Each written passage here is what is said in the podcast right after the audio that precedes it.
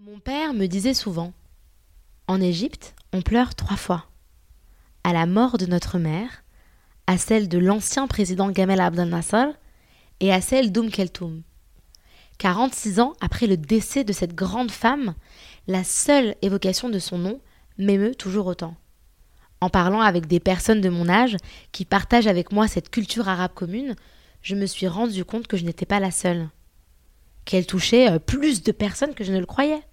Des gens, comme moi, plutôt jeunes, qui ne l'ont jamais connue vivante, issus de l'immigration, et qui parfois ne comprennent pas tout ce qu'elle chante, mais pour qui Oum Keltoum est une sorte de seconde mère. Oum Keltoum, c'est aussi une époque singulière dans le monde arabe, une identité qui s'affirme, le cinéma égyptien à son apogée, un âge d'or de la musique arabe, le Caire, avant-garde, qui brille.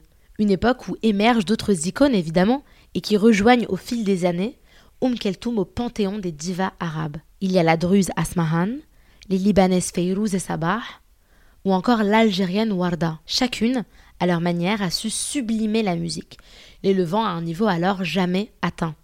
Leur empreinte sur nos vies est indélébile. Rien que ça, indélébile. Des cafés de Gaza au taxi Cairot en passant par les souks marocains, leur chant éternel hante les rues de ces pays. Elles sont immortelles. Mais comment ont-elles fait pour autant durer Pour ne jamais se démoder? Pourquoi sommes-nous autant attachés à elles? Et d'ailleurs, c'est quoi une diva? De quoi sont-elles le nom? Ce mois-ci, dans Arabia Vox, on vous propose un hors-série à la découverte des divas arabes. Avec nos invités, au féminin oui, nous avons parlé de leur statut d'icône, de féminisme et de transmission. Je suis Donia Ismail et vous écoutez Arabia Vox.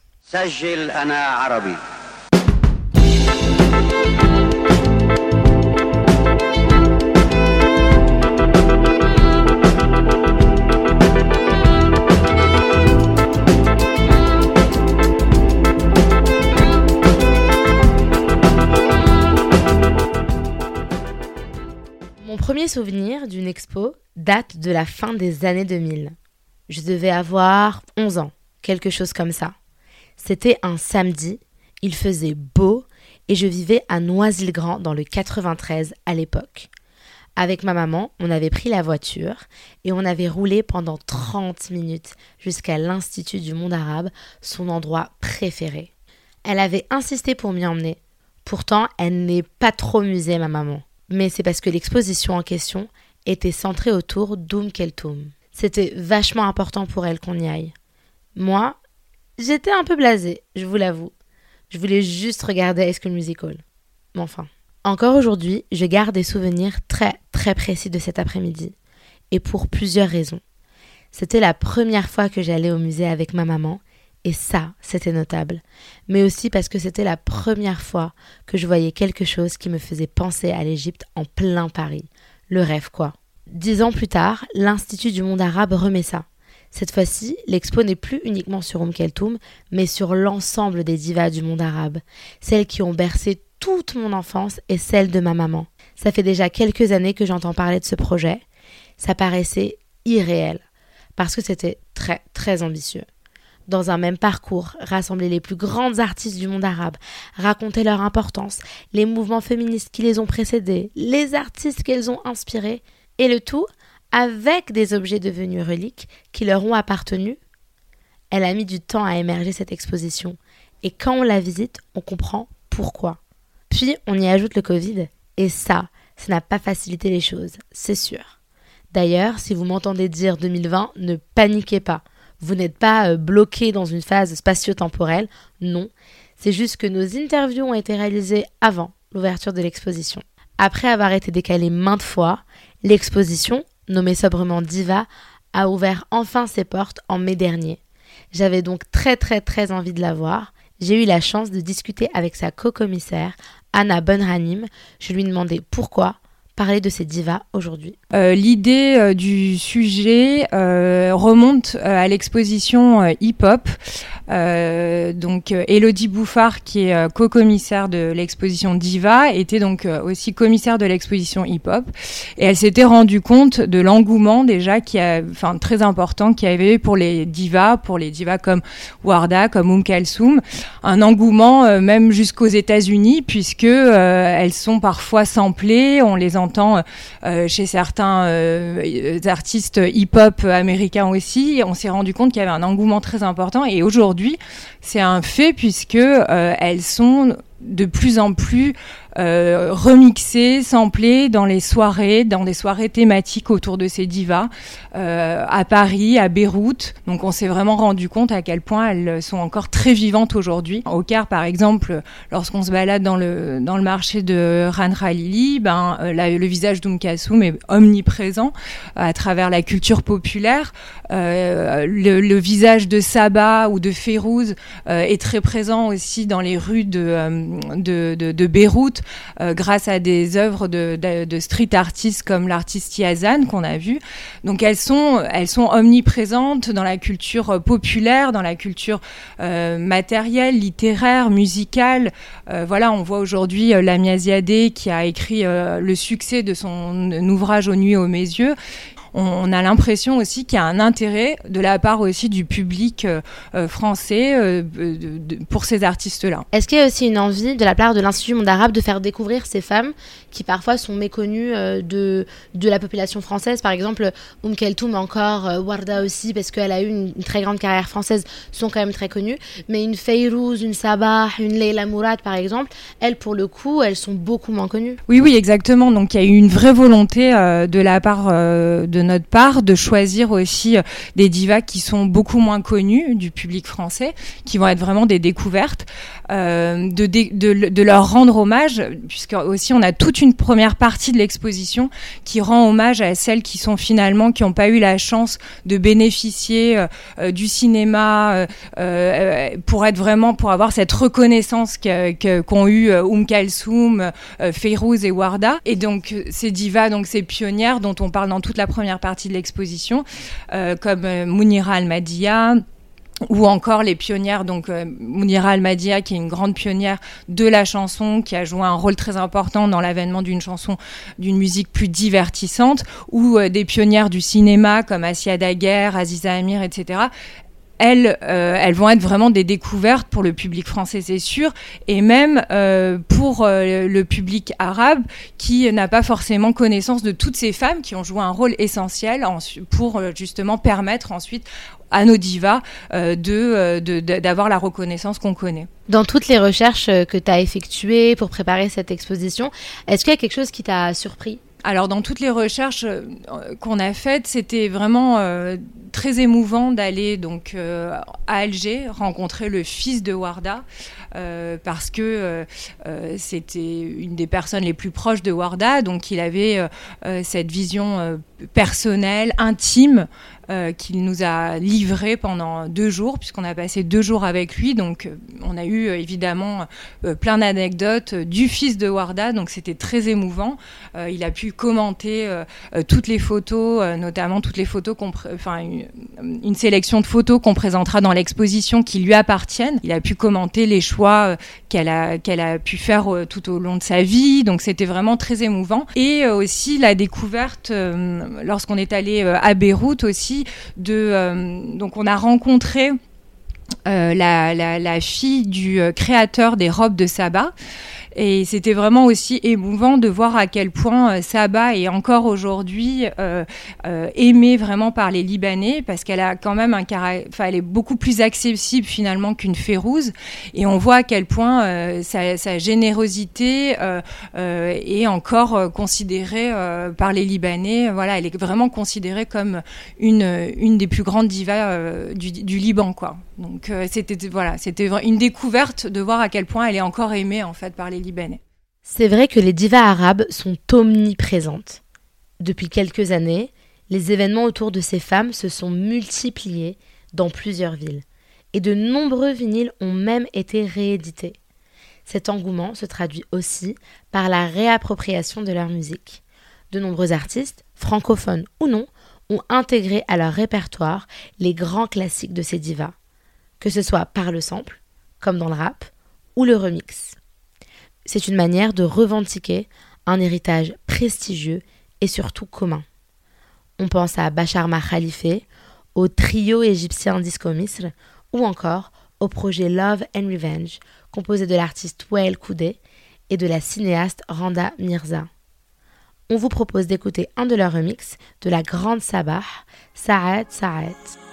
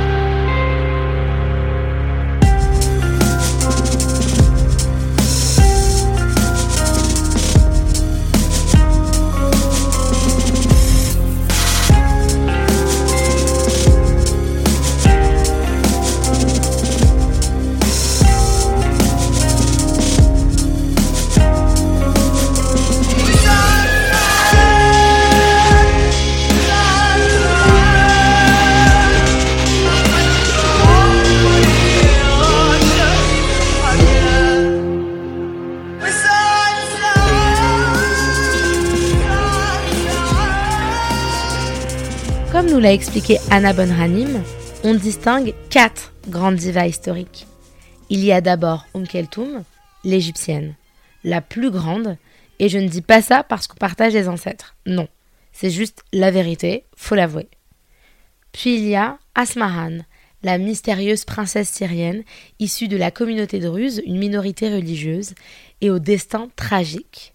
S'ajoute Feyrouz, la madone libanaise, et enfin Warda, l'algérienne, la moderne. Toutes ont façonné et ont participé à l'âge d'or de la musique arabe. Du Caire à Bagdad, leurs chants ont résonné et inspiré les peuples arabes.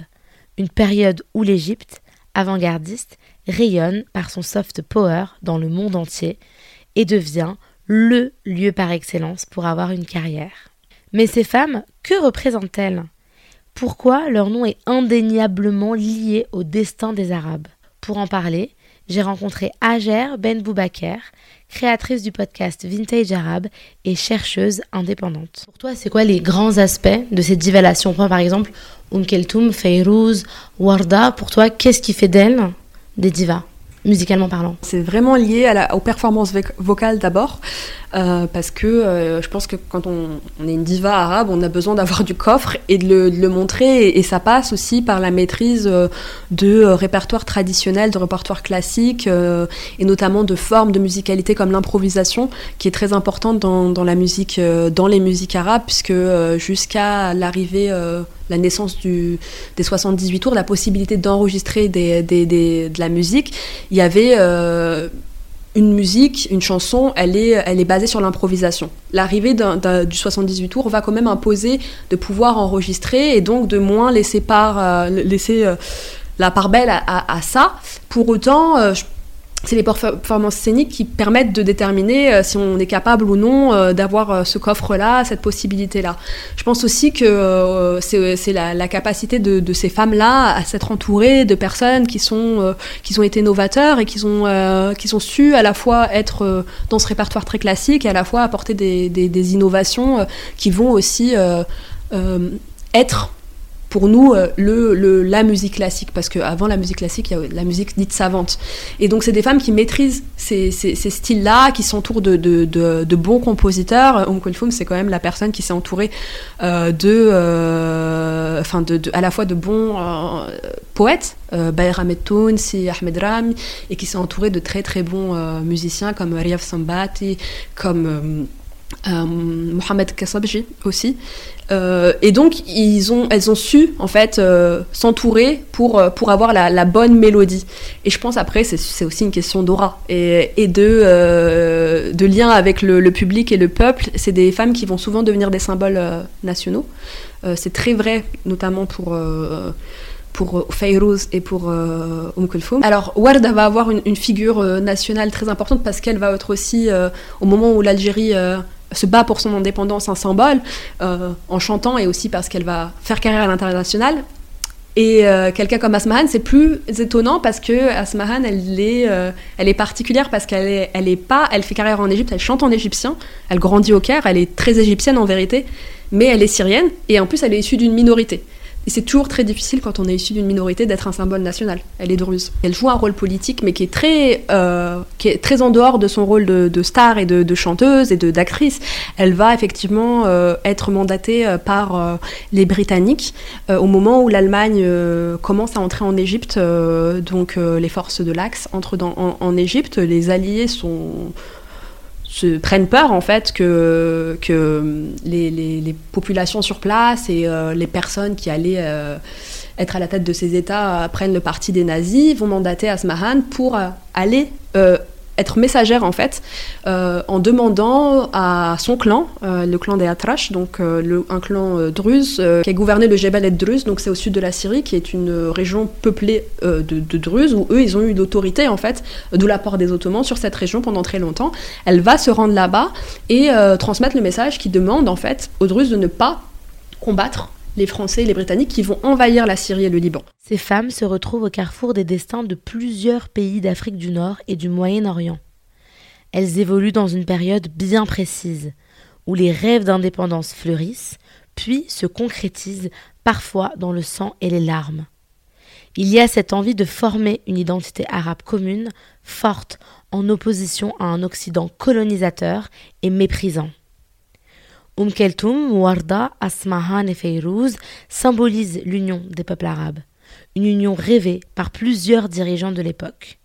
L'un d'entre eux, le président égyptien Gamal Abdel Nasser, porteur du panarabisme, est interviewé ici par la radio-télévision suisse en 1962. Dans notre pays, nous avons souffert de la colonisation, du féodalisme, de la domination capitaliste. C'est pourquoi on nous appelle pays sous-développés.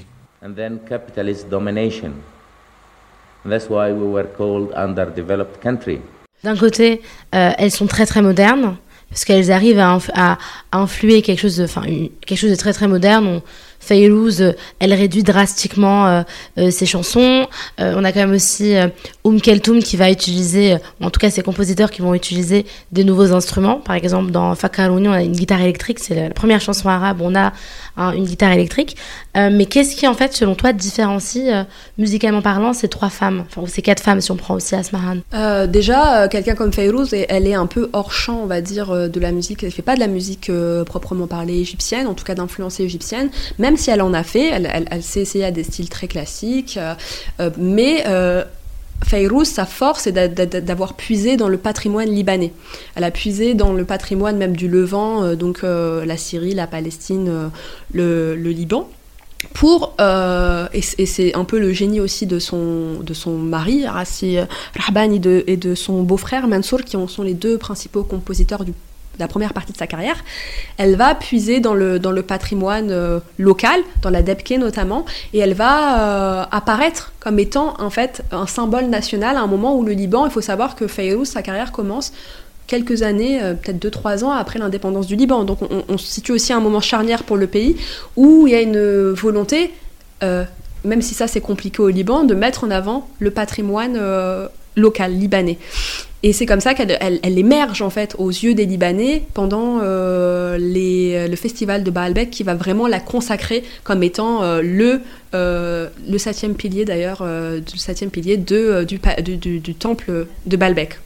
Donc il y, y, a cette histoire très particulière, très propre à, à Fayrouz, qui est aussi une voix qui a émergé au moment où la radio locale la radio euh, du Liban, mais aussi la radio euh, du Proche-Orient, qui était à la base basée à Jérusalem, puis qui a été déplacée euh, à Chypre, où c'est sa voix qui va beaucoup être à la mode, qui va être très très écouté à un moment où les gens découvrent aussi l'usage de, la radio. Donc il y a aussi une rencontre à ce moment-là qui, qui, qui, est indéniable. Et en plus, euh, comme euh, tu l'as dit, les chansons sont plus courtes. Les chansons sont plus courtes aussi pour une, raison un peu qu'on oublie, mais c'est parce que à cette époque, dans cette radio, il y avait les premières pubs, publicités. Il fallait raccourcir les chansons, c'était pas possible de faire de sachant que la, la, la, radio du Proche-Orient appartenait aux Britanniques. il fallait faire de la pub euh, pour les produits, notamment les cigarettes, etc. Donc on la chanson et les rahban donc ont développé, ont pu, ont trouvé l'occasion en fait euh, de faire ce qui leur plaisait parce qu'eux étaient déjà influencés aussi par des musiques occidentales plus courtes. Et je pense aussi que c'est une rencontre émotionnelle entre, entre les Libanais d'abord, puis après euh, tous euh, les pays arabes, avec la voix très cristalline, très particulière de, de Fayrouz. Cette voix cristalline a chanté le Liban pour le célébrer, le réconcilier après toutes les guerres civiles qu'il a traversées et pour rappeler au monde qu'il reste un acteur culturel clé du monde arabe. Pour Beyrouth, pour Beyrouth, de mon cœur, une paix pour Beyrouth, chante-t-elle en 1994, quatre ans après la fin de la guerre civile. Une de ses plus célèbres chansons, et peut-être même la plus belle, écrite en 1983 par le poète libanais Joseph Harb.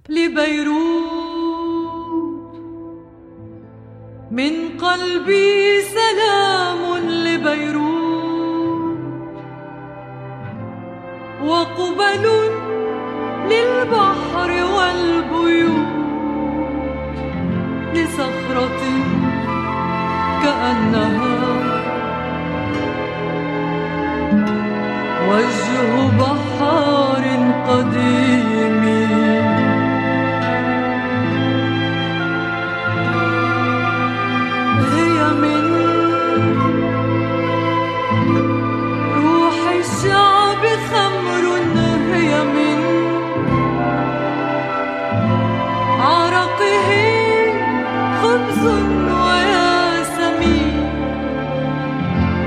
كيف صار طعمها؟ طعم نار ودخان.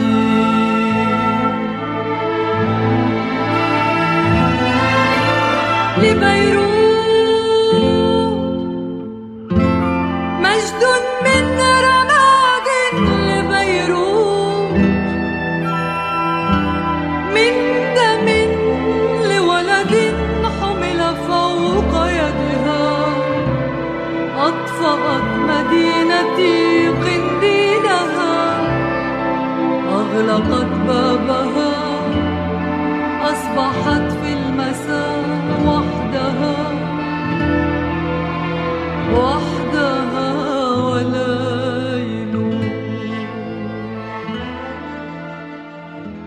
ce qui est intéressant, c'est qu'elle elle a un parcours qui, est euh, transnational. Et c'est peut-être elle qui a le parcours le plus transnational parce qu'elle est algérienne, algéro-libanaise, on l'oublie souvent, sa mère est libanaise. Euh, elle est née à Paris. Et elle est née dans un environnement très particulier, c'est l'environnement, donc c'était l'époque des cabarets maghrébins. Euh, pendant la colonisation, plusieurs Algériens principalement, mais il y avait aussi des Marocains qui ont ouvert des, cabarets où les travailleurs immigrés pouvaient écouter la musique de leur pays et c'était aussi un lieu de production musicale, sachant que euh, euh, en termes de matériel d'enregistrement et de signature de label, vu qu'on était sous colonisation, beaucoup de choses se passaient à Paris. Donc elle grandit dans un environnement où elle a l'occasion de voir beaucoup, beaucoup d'artistes. Et la particularité du cabaret de son père, c'est que c'est, euh, donc c'était le Tam Tam, Tunisie, Algérie, Maroc. Et c'était peut-être celui qui proposait la plus grande diversité d'artistes, c'est-à-dire qu'il y avait autant des artistes du Proche-Orient que, du Maghreb qui venaient. Et donc, elle a eu l'occasion petite de, de, voir un, un Mohamed Abdel Wahab en vrai, quoi. Elle était très, très portée sur la musique euh, égyptienne. Pour autant, Warda, elle a, euh, son père connaissait des, euh, des grands compositeurs. maghrébins. On peut penser à quelqu'un comme Youssef Hachaj, qui, qui est tunisien, qui lui compose sa première chanson, Il y a Omi, alors qu'elle a 12 ans. Et Warda fait très vite le, le choix parce qu'elle veut être une vedette et parce qu'elle est très inspirée par ces femmes qu'on voit dans les comédies musicales, faire une carrière euh, plus proche orientale. C'est-à-dire que euh, Warda, on l'a toujours entendu chanter en arabe égyptien, dans un style de musique euh, égyptienne, mais il y a des choses assez perceptibles quand on l'entend chanter. Par exemple, Warda, elle a quand même des petites signatures que si on n'a pas l'oreille, on prête pas bien l'oreille. on se rend pas compte que c'est des signatures plus maghrébines. Par exemple, quand elle fait les aha, les ah, elle les fait euh, de manière euh, arabo-andalouse. C'est pas du tout un ah qu'on retrouve chez Oncle Foum, c'est un ah euh, très inspiré de, la façon de jouer la musique au Maghreb.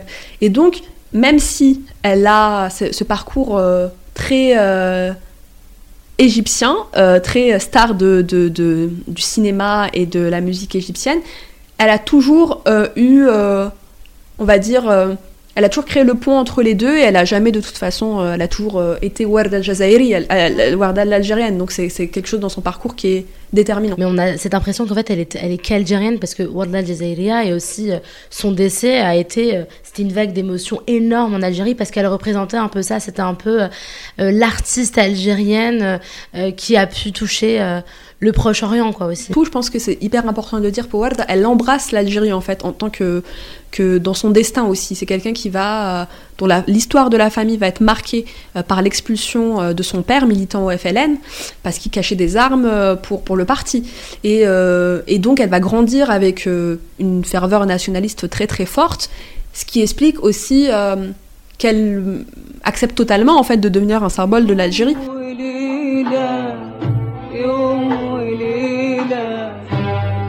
حلاوة الحب. كله في يوم وليلة.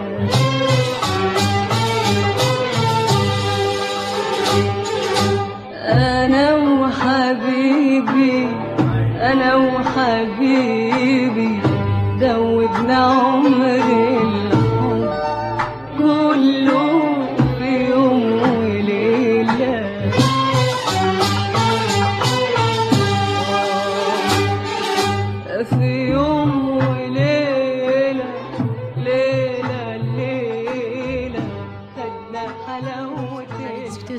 père qui me disait en fait, lui, il restait attaché à cette période-là parce que finalement, c'était une période de l'Égypte qui lui manquait.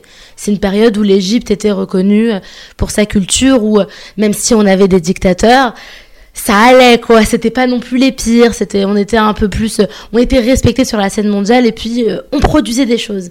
là, finalement, euh, quand on regarde dans quelle époque on est, avec euh, quels dirigeants on a, finalement, est-ce que c'est pas aussi ce qui est en train de filer entre nos doigts, c'est une période où euh, le monde arabe était un peu euh, était un peu à son apogée quoi. Bah, je pense qu'il y a quand même une part de vérité dans tout ça, c'est ne serait-ce que euh, la capacité à produire de la culture, c'est-à-dire des, des, films, de la musique, elle est, elle est, elle est quand même extrêmement réduite désormais, là où quand même l'Égypte se plaçait dans le troisième ou quatrième producteur de films au monde, quatrième et euh, il y avait une reconnaissance internationale, même si c'est sûr que c'était des, des, genres de films qui parfois ne parlaient pas à tous les publics dans le monde.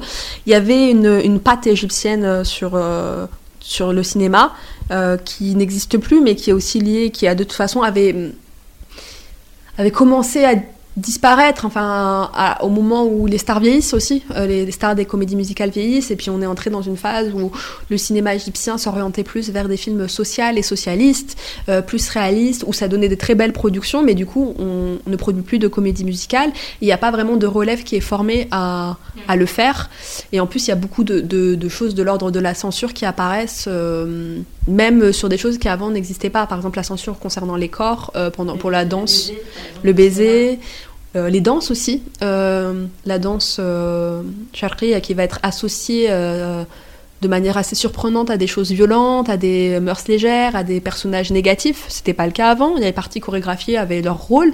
C'était des rôles positifs. C'était quelque chose de, de, très bien vu et c'était même quelque chose d'essentiel pour un succès bah maintenant, quand on voit la, perception de la danse dans les, dans les films égyptiens, on se rend compte du gap en fait. La, danse, c'est vraiment euh, souvent des personnages qui sont liés à la drogue et, euh, et c'est très très mal vu. Il y a une forme de censure, mais qui est aussi liée à, beaucoup, euh, il faut le dire, de capitaux du Golfe qui, qui, qui rachètent le cinéma égyptien par exemple et qui impose une forme de censure qui est aussi favorisée par, par les, les, les dictateurs en place qui pensent qu'en fait c'est comme ça qu'on tient aussi, euh, qu'on devient populaire parce que du coup part du principe que le peuple est conservateur et donc on va leur apporter le conservatisme euh, dont ils ont envie à l'écran. Sauf que ça a euh, coupé la créativité, en plus de la censure politique, il y a eu cette censure sur les corps qui va, être, qui va mettre un frein à, en tout cas, la production de comédie musicale. Est-ce que tu penses que cette nostalgie, elle a lieu d'être ou pas? Est-ce que c'est pas quelque chose de se dire que la musique aujourd'hui actuelle arabe, elle est, enfin, elle est trop américanisée, elle est trop calquée sur l'Occident Moi, je trouve que c'est une question de goût. Je pense que c'est un peu aussi euh, un petit côté passéiste qu'on peut retrouver euh, des fois dans la culture populaire, euh, dans le parler populaire, parce que finalement, Onkel Foum, à l'âge de, de, ma mère, Onkel Foum, elle décède quoi, deux, deux, ans après la naissance de ma mère, donc c'est déjà plus l'époque d'Onkel Foum, elle, on va dire qu'elle est plus d'une époque de Abdel Halim, mais je pense qu'il y a quand même des gens qui traversent les époques et qui n'ont pas, on va dire, cette borne temporelle de c'est ma génération. Après, je pense qu'il y a quand même un constat, moi je trouve que les musiques arabes sont créatives, il y a plein de styles qui ont émergé ces dernières années qui sont tout à fait intéressants. On peut penser au rap, on peut penser à d'autres choses. Mais la problématique se situe plus dans euh, l'uniformisation de l'industrie du disque, en fait, qui est très présente, qui est très. Euh, qui, standardise beaucoup euh, sur un modèle pop américain, les chansons. Et donc, il y a. et c'est un truc qu'on constate par exemple avec les, chaînes de télé qui diffusent en continu des clips, où on a beaucoup de clips très pop en fait, qui, circulent avec des chansons qui durent 3 à 4 minutes. Euh, et, on va dire que c'est les musiques plus euh, traditionnelles euh, sont cantonnées à des chaînes comme Rotana Zamen, donc des chaînes consacrées au passé. Et il y a moins de facilité à écouter des, chansons plus longues. Après, c'est pas toujours vrai, puisque on va dire quand même au début des années, dans les années 90, on a des personnes comme Kavem Seher qui fait de la musique très, très classique, longue, avec, avec des des performances vocales qui correspondent à des standards euh, plus arabes. Mais c'est vrai que même lui, on, sent que depuis le début des années 2000, il, se standardise vers quelque chose de plus, euh, de plus euh, oui, moderne, plus pop, transgénérationnel, et, et ça, ça, dépasse la, la notion de genre même. Depuis cette époque, l'industrie de la musique arabe dans la région a énormément évolué, pour le meilleur comme pour le pire. Chansons drastiquement plus courtes, structures prédéfinies, synthé, elle s'est beaucoup, beaucoup uniformisée, en s'inspirant entre autres de l'industrie anglo-saxonne. De nombreux artistes contemporains ont ainsi emprunté cette voie, et l'une des plus connues, la pop star libanaise Nancy Ajram, icône de notre enfance. Ici, on écoute Ol Tanikeda. Eh,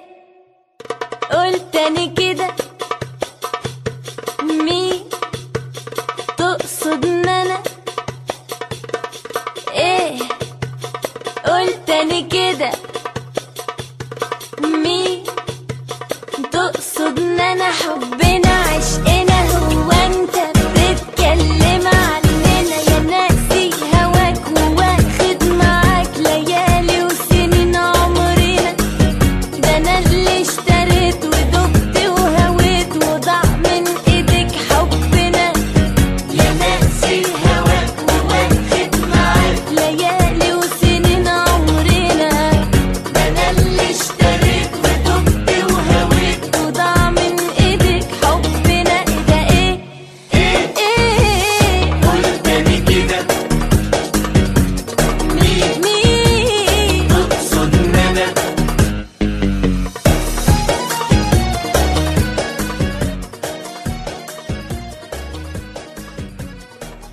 Asmahan, Warda et Feyrouz, vous connaissez bien à présent. Mais comme je l'ai dit plus tôt, il y en a une qui sort du lot. Et de loin, c'est Umm Keltoum, l'astre de l'Orient, la quatrième pyramide de l'Égypte et toutes les hyperboles qui vont avec. C'est vrai que c'est ma chouchoute. Depuis toute petite, dans une période de stress, d'incertitude, je ne me dis pas What would Beyoncé do? Comme euh, à peu près tout le monde sur Terre. Mais plutôt What would Umm Keltoum do? Qu'est-ce qu'aurait fait Umm Keltoum à ma place? C'est presque un trait de ma personnalité de l'aimer. Je ne pouvais pas donc parler des divas sans m'attarder sur la carrière, le parcours de vie de la diva mère. Et qui de mieux pour parler de son histoire que Nadia Atroubi Safsaf Elle est rédactrice en chef du Courrier de l'Atlas et auteure d'un futur roman graphique sur la vie de la diva égyptienne, en collaboration avec la talentueuse illustratrice Shadia Shaibilou Eslati aux éditions Bande Organisée. C'est vrai que on croit connaître Om Kaltoum, mais moi je pensais connaître Om Kaltoum en, en écoutant, euh, parce que mon père écoutait tout le temps dans la voiture quand on faisait des longs trajets euh, en Tunisie. Et donc c'est vrai que je l'imaginais comme une euh, diva austère et très sévère. Et euh, au final, en faisant des recherches euh, sur sa vie, je découvre que c'est pas du tout ce, ce personnage-là, et je pense qu'on l'a enfermé dans une dans un stéréotype, un, stigmate de, femme austère, mais c'est juste une femme qui est en fait très déterminée. Sauf que pour son époque, forcément, une femme déterminée, euh, ça veut dire qu'elle est forcément euh, autoritaire. Ça peut pas être juste quelqu'un qui sait où elle va. Par rapport à son look aussi, par exemple, tu vois, les lunettes noires, euh, le chignon sévère, les robes longues. Mais en fait, quand tu rentres dans l'histoire de sa vie, tout ça s'explique parfaitement. C'est-à-dire que les lunettes noires, par exemple, c'est parce qu'elle a une conjonctivite. Et que depuis petite. Et que donc elle est obligée de protéger ses yeux. Et quand elle commence à faire du cinéma, ses yeux sont abîmés par la lumière des projecteurs et donc elle est obligée de... Elle prend la décision d'arrêter parce que ça lui abîme beaucoup les yeux. Et du coup, elle met des lunettes noires. Et alors que quand on ne connaît pas son histoire, on pense que c'est, ça fait partie d'une idée du star system, de jouer la, la, star mystérieuse. Tu parlais justement de, de, de cette vision qu'on a d'Oum Keltoum, donc d'austérité, parce que de toute façon, des femmes qui sont déterminées, forcément, elles doivent être sévères, austères. Est-ce que euh, à côté de ça, elle prend pas le contre-pied aussi, parce qu'on la voit beaucoup aussi comme une figure euh, féministe de l'époque. Toi, qu'est-ce que tu en penses? Alors, euh, je suis tout à fait d'accord avec toi. C'est une féministe parce qu'à l'époque, bah déjà les, chanteuses femmes arabe, euh, tu vois, au début du, 19, du 20, e siècle, là, en, 19, en 1904. Enfin, les, les, les, historiens ne sont pas d'accord. Ça varie entre 1898 et 1904 à peu près. Euh, et, à cette époque, c'est vrai que c'est dans une culture arabo-musulmane. Donc, euh, c'est difficile pour les femmes d'émerger. Elles viennent d'un petit village du delta du Nil, où a priori les femmes sont destinées à devenir des mères, en fait. Et euh, d'abord, c'est l'opiniâtreté de sa maman qui fait qu'elle va aller à la, à la Koutouba, puisque son père ne veut pas qu'elle euh, aille à la Koutouba et elle lui dit. Euh, il y a une, scène comme ça où justement quand j'ai lu sa biographie où elle explique que, ça, que la mère en fait elle sort une guinée et elle dit mais je te donnerai une guinée tous les mois mais je veux que ma fille aille à l'école et qu'elle va laver tu vois qu'elle va laver plus de de coton, qu'elle va aller ramasser des fleurs de coton pour que sa fille elle aille à l'école. À la Koutouba en tout cas, parce que c'est déjà une forme d'école. Parce que c'était la Koutouba, c'est euh, l'apprentissage euh, du Coran. C'est, euh, elle a eu la chance d'étudier, ce qui n'était pas donné à toutes les, petites filles, et que et qu'ensuite elle est repérée par son talent. Et, elle va au Caire, et là au Caire, pareil, c'est parce qu'elle travaille qu'elle est remarquée et qu'elle va pouvoir commencer à se produire. Et là, pourquoi pour moi elle est féministe? Parce que tu vois, à ce moment-là, elle prend le contresens des petites starlettes. Puisqu'il y avait des starlettes égyptiennes qui, elles, s'étalaient dans les journaux, qui recevaient par exemple les officiers anglais, qui étaient très proches du pouvoir euh, anglais aussi. Et elle, tout de suite, elle marque qu'elle euh, elle ne va pas jouer ce côté-là euh, ambivalent d'être proche des Anglais ou qui est le colonisateur. Euh, et, de rester dans la rectitude tu vois, de, son attitude droite, de chanter. Et elle va adopter des tenues euh, très sévères parce qu'elle veut que les gens se focalisent uniquement sur son art et pas sur sa personne. Et c'est quelqu'un qui va fuir les médias. Par exemple, il y a beaucoup de journaux qui vont vouloir l'interviewer, parler avec elle et tout. Et elle, elle veut pas. Parce que ce qui est important pour elle, c'est qu'on s'intéresse à ce qu'elle euh, chante. Et là où elle est intéressante, et pourquoi je dis qu'elle est féministe, parce que euh, c'est une des premières aussi à s'intéresser à ce qu'on écrit pour elle. C'est-à-dire qu'elle ne, c'est pas un perroquet qui récite des textes. C'est-à-dire qu'elle apprend réellement à apprécier ce que c'est que la poésie, avec le cheikh Abou Ala Mohamed, qui à l'époque euh, le plus célèbre euh, shir, on, on, appelait la voix en, au Caire, et qui va l'apprendre sous son, sous son aile, et lui va lui donner un conseil qui dit Tu ne peux pas chanter la poésie sans la comprendre, je t'apprendrai. Il va jouer un rôle important dans, sa formation et à sa mort, à la mort de ce shir, elle va devenir le chef de file de la famille musicale. donc c'est inédit pour une femme. Ça a toujours été occupé par des hommes. Ça a toujours été une tradition orale dévolue aux hommes. Sauf qu'elle, elle incarne cette posture.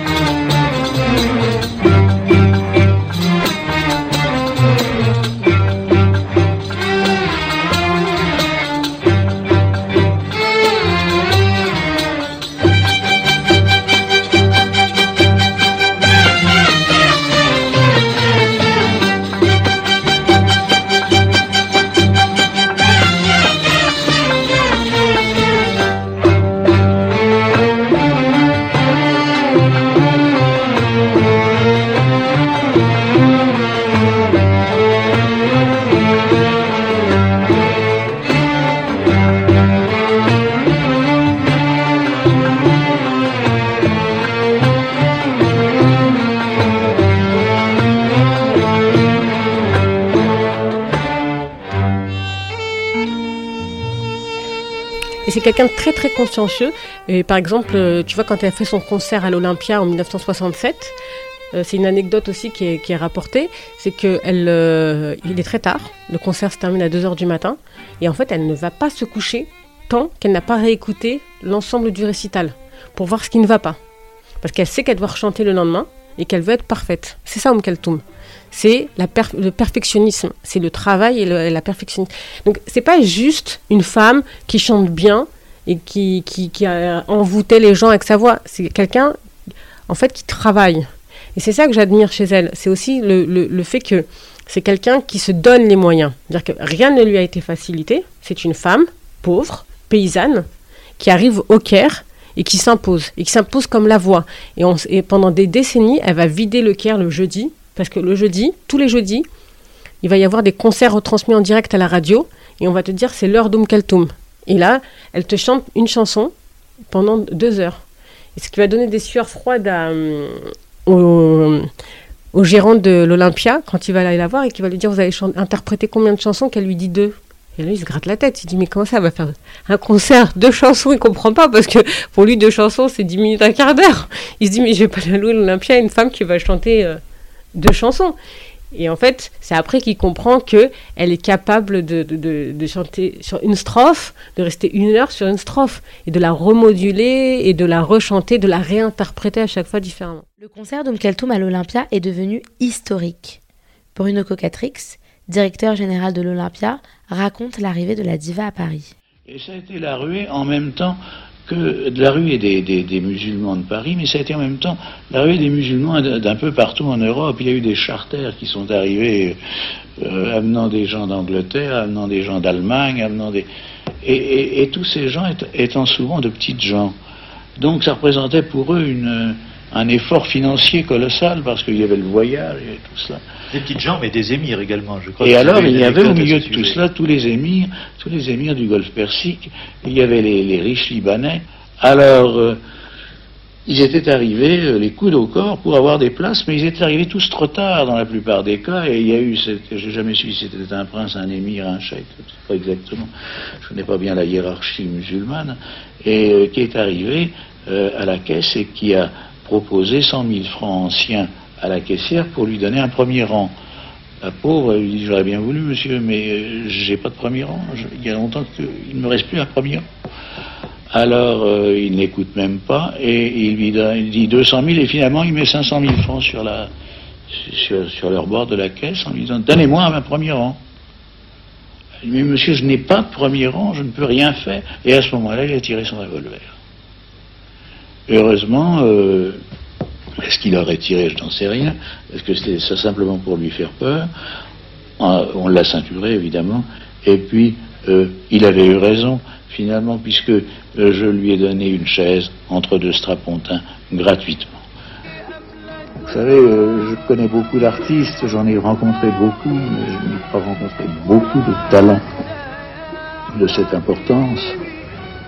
C'était, si vous voulez, la preuve que finalement les barrières n'existaient pas devant un talent, vous comprenez? Et pour moi, ça m'a frappé cela. je, me suis dit à partir de ce moment-là, quelqu'un peut venir me parler dans n'importe quelle langue, je peux ne rien comprendre du tout, ça n'a pas d'importance si il a du talent, s'il a du cœur, si, s'il est sincère ce concert, il est euh, extraordinaire. C'est-à-dire que quelques jours avant, Bruno Cocatrix, justement, il est, euh, il est dépité parce qu'il n'a pas vendu beaucoup de places. Il se dit, mais tout le monde m'a dit que j'allais remplir euh, ma, salle avec, avec ça. Et il, est dépité. Il dit, mais c'est pas possible, ça va être un flop. Et en fait, les gens n'avaient pas compris vraiment. Ils pensaient que c'était une blague, que Kaltoum, n'allait pas venir en France. Et il suffit qu'il y ait un reportage qui est fait par une chaîne française de son arrivée euh, il l'accueille à son arrivée. En... C'est un journaliste qui a vu qu'elle arrivait, qui est par hasard, hein, qui avait tombé sur l'info et qui s'est dit tiens, je vais aller l'accueillir à, son avion. Et il va l'accueillir à l'avion et il recueille deux, trois phrases d'elle et il en fait un reportage. Et à partir de la diffusion du reportage, les places, s'arrachent à tel point qu'il y a une légende qui dit qu'il y a un mec, un homme qui a même braqué le guichet pour qu'il lui vende des places. Parce qu'il y, a une queue, les gens ne comprennent pas. Il y a une queue de plusieurs euh, mètres qui, tu vois, en dehors de l'Olympia, et les gens, ils, viennent même de loin. C'est-à-dire qu'ils disent qu'il y a même des chirs qui sont venus des pays arabes, qui ont affrété des avions pour venir. Et, et, c'est drôle parce que quand tu fais des recherches, tu apprends que par exemple à ce premier concert, il y a Maria Laforêt, la chanteuse. Et elle qui s'étonne, qui comprend pas pourquoi les gens ils sont en transe dans la salle. Et qu'elle se dit, mais au début elle comprend pas, puis petit, à petit elle dit qu'elle rentre dans elle-même euh, dans cette espèce de d'ambiance, de, de transe particulière, quoi.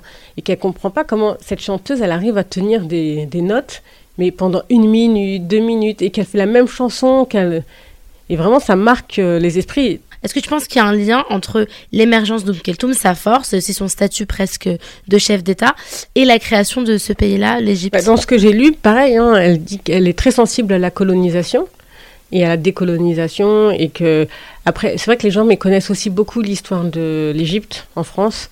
Euh, on a oublié qu'il y a eu euh, l'Empire ottoman qui était en Égypte, qu'ensuite il y a eu les Anglais. Donc souvent on ne connaît pas cette histoire, donc c'est important de le redire. Euh, et, elle, elle est très vite, euh, elle est marquée parce que elle, voit que sa famille a du mal à se nourrir par moment. Et, euh, sa maman, qui s'appelle Fatima, a du mal à les, à les, nourrir. Et donc, elle se rend compte qu'il y a quelque chose qui est de l'ordre de la hagra.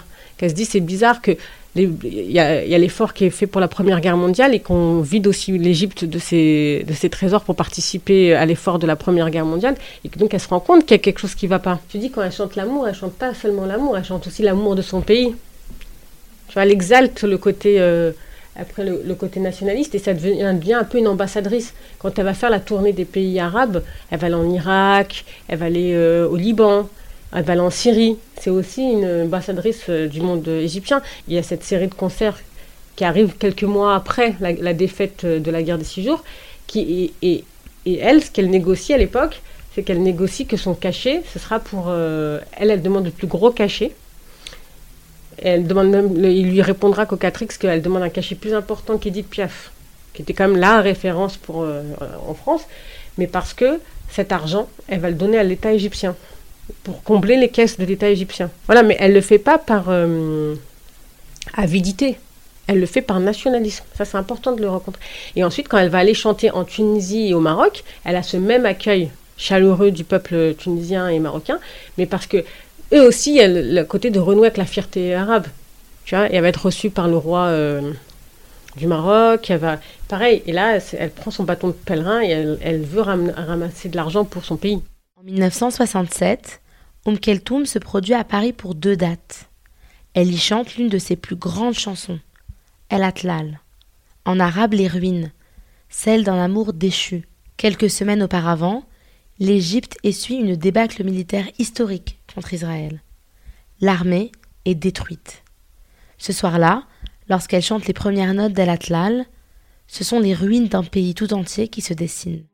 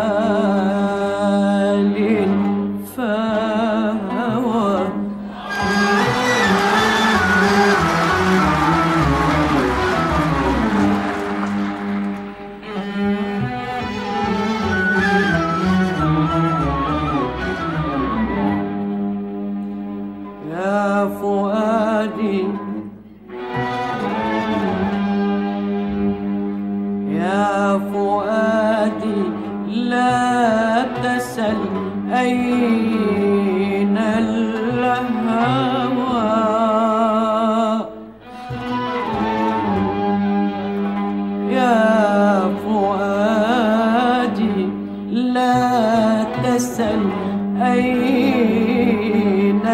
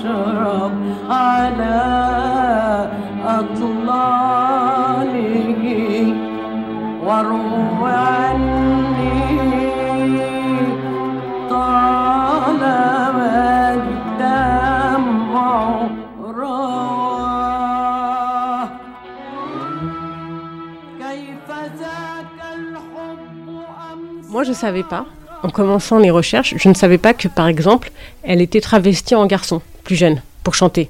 C'est quelque chose que j'ai totalement euh, découvert.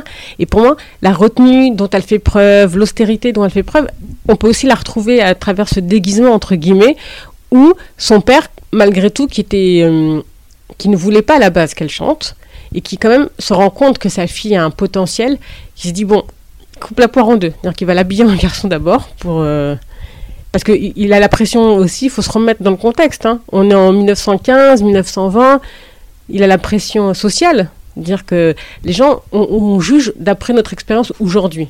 On est en 2020, 2021, on juge ce qui s'est passé il y a 100 ans. Mais pour il y a 100 ans en arrière, c'est hyper moderne. Est-ce que vous vous rendez compte que c'était il y a 100 ans? C'est hyper moderne en fait. Ce père qui finalement euh, envie de réaliser les rêves de sa fille, et qui l'aide à réaliser les rêves de sa fille. Et en fait, on vient la demander en mariage quand elle a 16 ans. Et euh, secrètement, son père, il espère qu'elle va dire non, tu vois, parce que il, sait que sa fille, elle a un potentiel. Et il se doute que si elle se marie, surtout aussi jeune, elle va, elle va arrêter. Et d'ailleurs, c'est une des conditions euh, du fiancé, c'est qu'elle arrête de chanter. Là, et maintenant, quand on réfléchit que c'était il y a 115 ans, on voit plus les choses de la même manière. Oui, mais même si d'un côté, il y a plein de gens qui vont dire oui, mais quand même, il a déguisé en homme et tout. Oui, il a déguisé en homme, mais pour l'aider à faire ce qu'elle avait envie de faire. Si tu regardes ce qui se passait en France euh, en 1915, euh, elles n'avaient pas le droit de vote, hein, les femmes, par exemple. Elles étaient encore sous la tutelle de, de leur mari, elles ne pouvaient pas avoir un compte en banque, elles ne pouvaient pas travailler sans l'autorisation. Enfin, je veux dire, il faut comparer ce qui est comparable pour, euh, pour l'époque, c'est très moderne. Toi, c'est quoi ton lien avec Oum Keltoum Tu nous parlais de. Enfin, tu nous disais qu'elle écoutait ça dans tes, lors des voyages jusqu'en Tunisie. C'est marrant parce que pour moi, quand tu me dis Oum Keltoum, ce qui me vient à l'esprit, c'est nostalgie, exil. Tu vois? Parce que pour moi, elle représente ça, elle la, sa voix triste. Il y a une douleur dans sa voix. Et pour moi, cette douleur, c'était la douleur que mes parents ils pouvaient euh, ressentir d'être partis de leur pays. Même si, tu vois, nos parents, ils parlaient pas beaucoup. Enfin, je sais pas pour vous, mais moi, mes parents, ils se, se sont jamais plaints d'avoir quitté leur pays, d'avoir quitté leur famille. C'était des gens qui étaient travailleurs, qui, étaient, euh, qui avaient la notion de l'effort, la notion du travail bien fait et tout, qui se plaignaient pas. Et pour moi, quand ils mettaient Om Keltoum, quelque part, c'est comme si c'est elle qui se plaignait à leur place. C'était une manière euh, d'expurger leur tristesse et tout ça. Donc, nous, on a grandi en écoutant euh, Om Kaltoum, euh, toujours le week-end à la maison, il y avait Om Kaltoum. Et puis, les longs trajets en voiture. Tu vois, nous, on avait nos cassettes, on voulait mettre les New Kids on the Block et tout, tu vois, et on avait Om Kaltoum.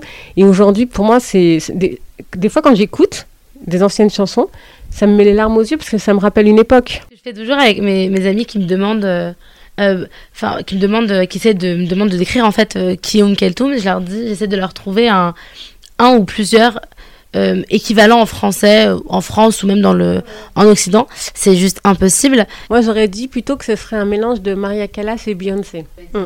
Tu vois, je trouve que c'est euh, plus euh, ça, parce qu'elle est badass comme euh, Beyoncé, pour reprendre une expression de jeune. Et je pense que Om Kaltoum aujourd'hui, elle aurait sa boîte de prod, elle aurait, tu vois, elle aurait son studio d'enregistrement. Tu vois ce que je veux dire? Elle était moderne, elle faisait des, elle faisait des disques, elle était déjà dans le, était déjà dans le game, pour reprendre des expressions de jeune, décidément. Mais Om Kaltoum aujourd'hui, elle serait, elle serait, une, ce serait une femme d'affaires.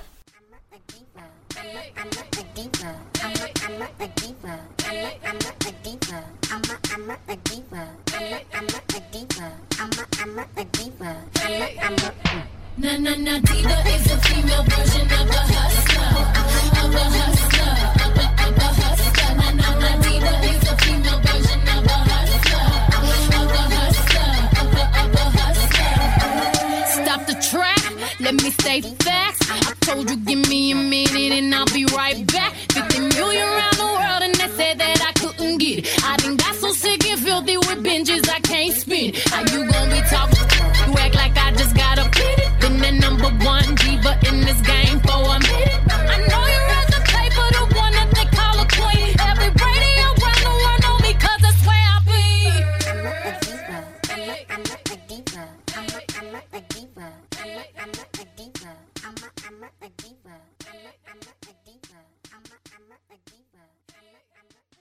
Nadia parlait de son attachement à Oum Keltoum, de cette habitude qu'elle a pris d'écouter la grande diva égyptienne, grâce à ses parents.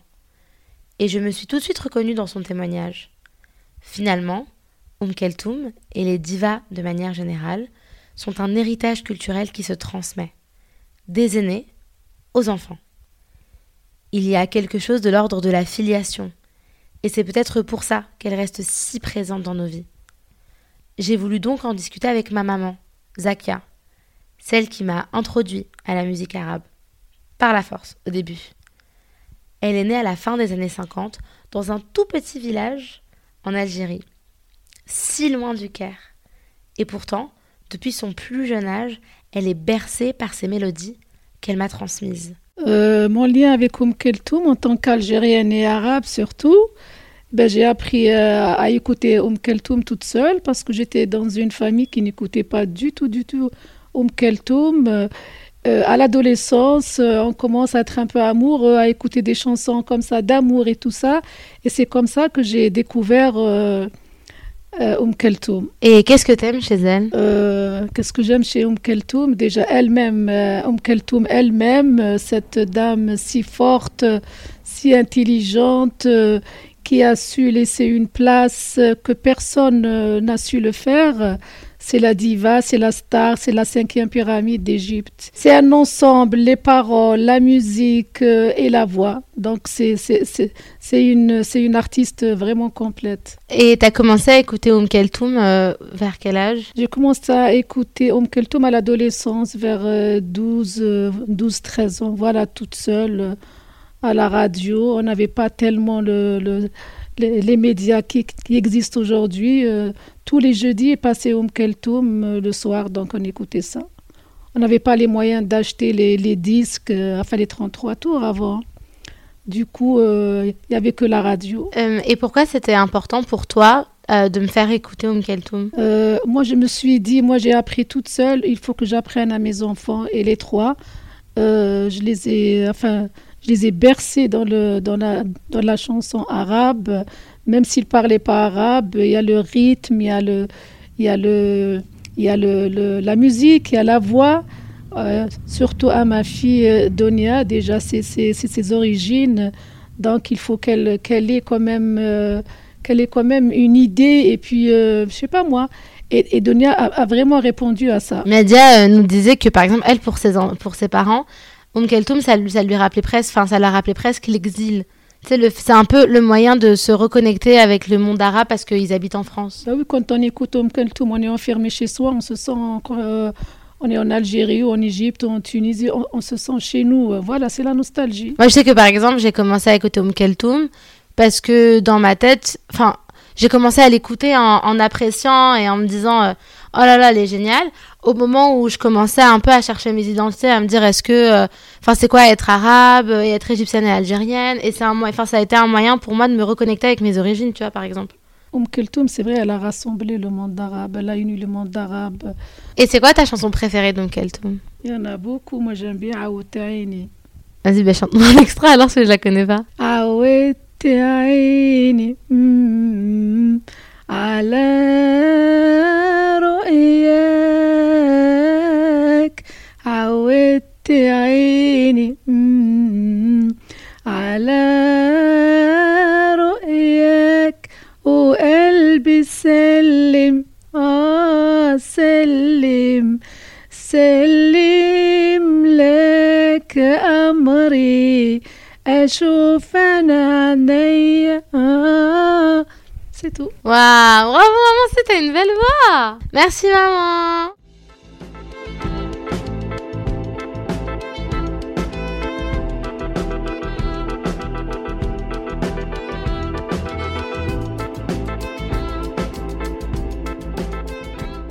Finalement, si ces divas ont autant perduré dans le temps, c'est parce qu'elles ont marqué l'histoire de nos pays de leur empreinte.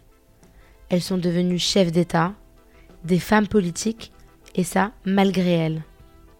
Elles ont participé au changement profond de cette région. Elles ont été marqueurs d'identité. Et surtout, elles ont démontré que la culture joue un rôle clé dans le destin des peuples. On dédie ce podcast à nos parents qui ont trouvé dans la voix de ces divas un bout de leur passé, de leur terre, et qui ont su nous transmettre cette histoire si importante. Avant de se quitter, on remercie Anna Bonranim, co-commissaire de l'exposition Diva à l'Institut du monde arabe. On vous la recommande chaudement. Vous avez jusqu'au 26 septembre pour vous y rendre. On remercie également Maya Tahrir et Romain Pigenel de nous avoir ouvert les portes de Lima, mais aussi Ajar Ben Boubaker, créatrice du podcast Vintage Arabe et chercheuse indépendante. Nadia Atroubi Safsaf, rédactrice en chef du Courrier de l'Atlas. On le rappelle, son roman graphique sur la vie d'Oum Keltoum, en collaboration avec la talentueuse illustratrice Shadia Shaibi Louislati, sera disponible très bientôt chez Bande Organisée Édition. Et je remercie surtout ma maman d'avoir témoigné et chanté. Quelle belle note de fin pour cet épisode hors série. Arabia Vox est un podcast indépendant. Cet épisode a été écrit par moi-même, Donia Ismail, et réalisé par la fantastique Fatma Torkani. N'hésitez pas à nous dire ce que vous en avez pensé et à nous mettre 5 étoiles sur Apple Podcast si vous avez aimé. Ça nous ferait plaisir. Pour plus de contenu original, un seul compte, Arabia Vox, sur Instagram, Facebook et Twitter. On vous donne rendez-vous à la rentrée pour de nombreuses surprises. On n'en dira pas plus pour l'instant, suspense. On vous quitte avec la voix de la belle Asmahan. Bon été à tous